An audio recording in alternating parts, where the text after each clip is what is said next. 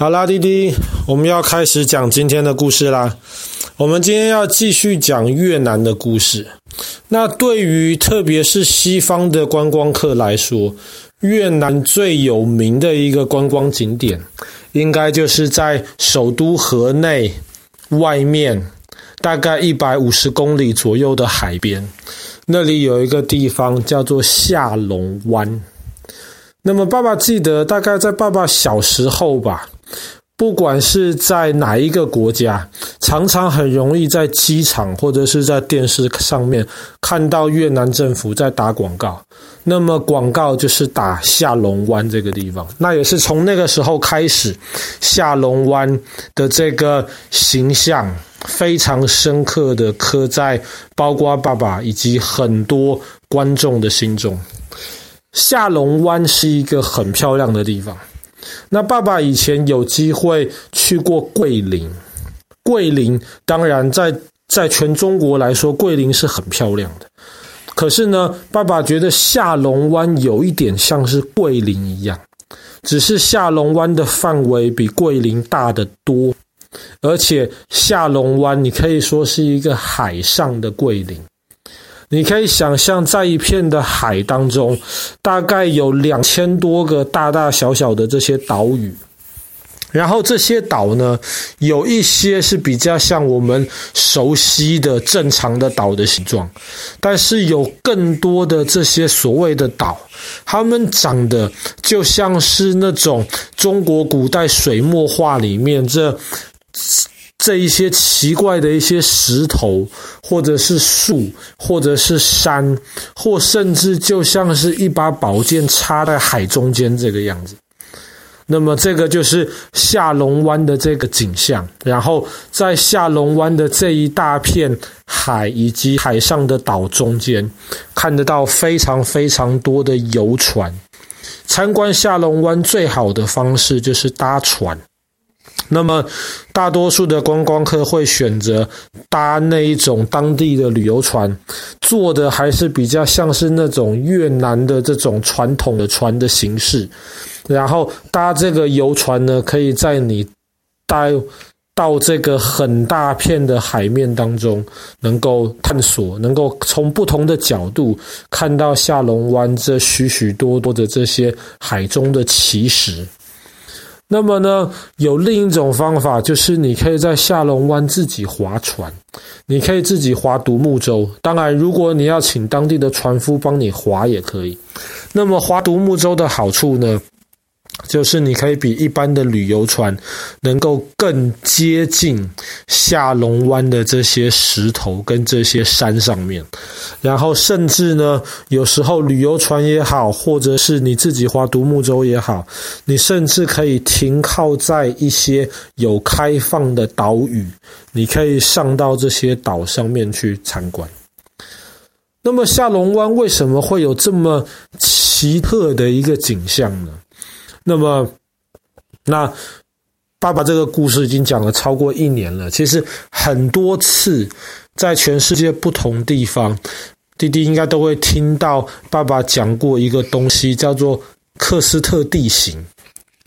什么叫做克斯特地形呢？那爸爸再稍微重复一次，克斯特的地形就是指那个地方的土地比较软。所以呢，水流过去的时候，经过很长很长的时间，水就会，当然水会跟风一起合作，然后就会把那边比较软的土地刻画出一些奇形怪状、看起来很有美感的东西。那么，其实下龙湾这个地方呢，最早最早是在深海当中，可是后来呢，海底。有一些山被挤上来了，所以在海底下面形成了一些山，然后在那个时候呢，海水就开始在这个山中间比较软的这个石头的部分，大自然开始进行它雕刻的这个工作。那么后来下龙湾这个地方整片。被挤得从海底升上到了地面来，那么到了地面来之后，就又有风，风就开始进行了进一步的雕刻。可是后来呢，因为海平面上升。当然，爸爸讲的不是这个过去几十年全球暖化海平面上升，而是大概在几万年前，整个全世界的海平面往上升了之后，下龙湾这个地方就变成了浅海。那么也是从这个时候开始，下龙湾就慢慢的变成了接近我们今天认识的这样子的一个形状。风跟水就开始在下龙湾这个地方雕刻出了非常多奇形怪状的这些岛。比方说好了，这些岛上面通常会有很多的山洞。有一些山洞是你要搭船，它可能就是在这个岛下面跟海的这个中间有一个小小的一个缝隙。这个时候你搭旅游船不行，你搭那种小船，你就可以从这些岛跟海中间的这个山洞，你可以穿到这个岛的另一边去。这是一个蛮有趣的一个体验。但是呢，上面有更多的这些洞。是旅游船会停在这个岛旁边，然后邀请观光客可以上到这个洞穴里边去亲自参观。里面很多就是这种钟乳石、标准喀斯特地形形成的这种奇形怪状的这些山洞。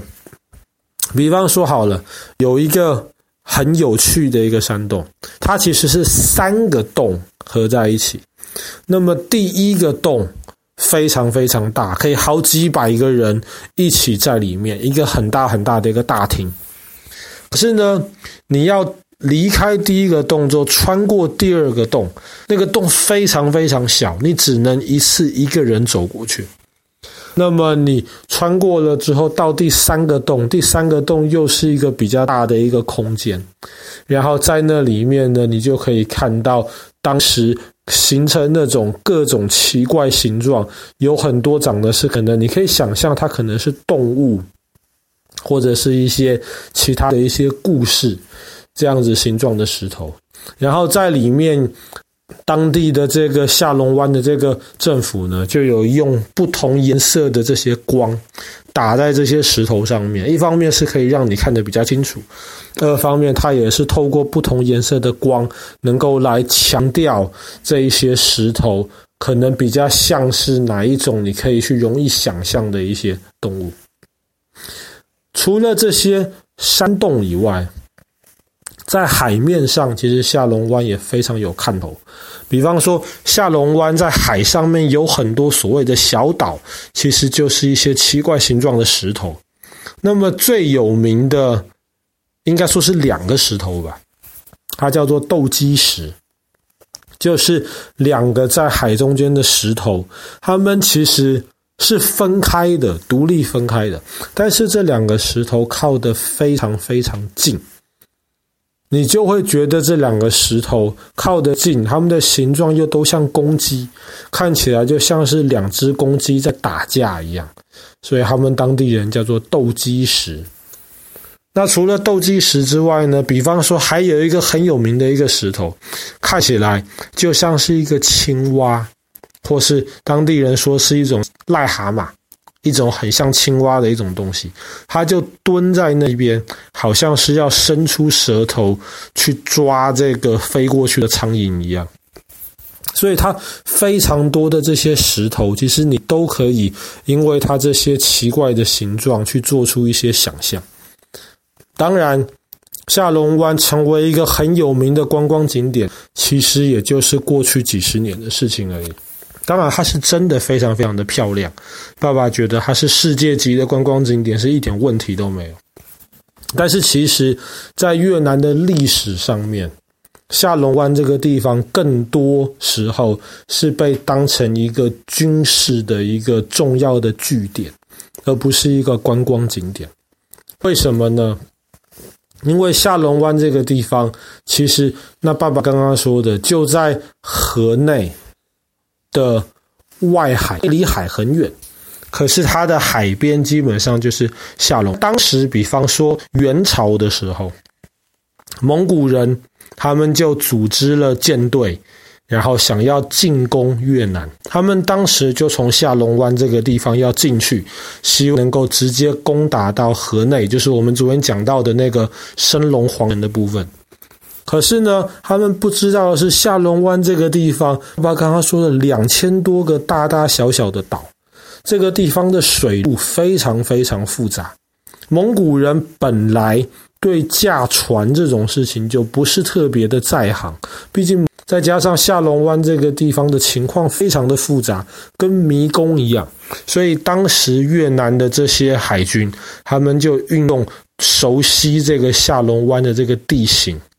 那边基本上击败了蒙古来侵占的这些部队，所以对于越南人而言，下龙湾除了美丽之外，还有非常重要的这个历史价值在背后。好啦，那么我们今天的故事就讲到这边。越南这个非常著名的世界文化遗产下龙湾。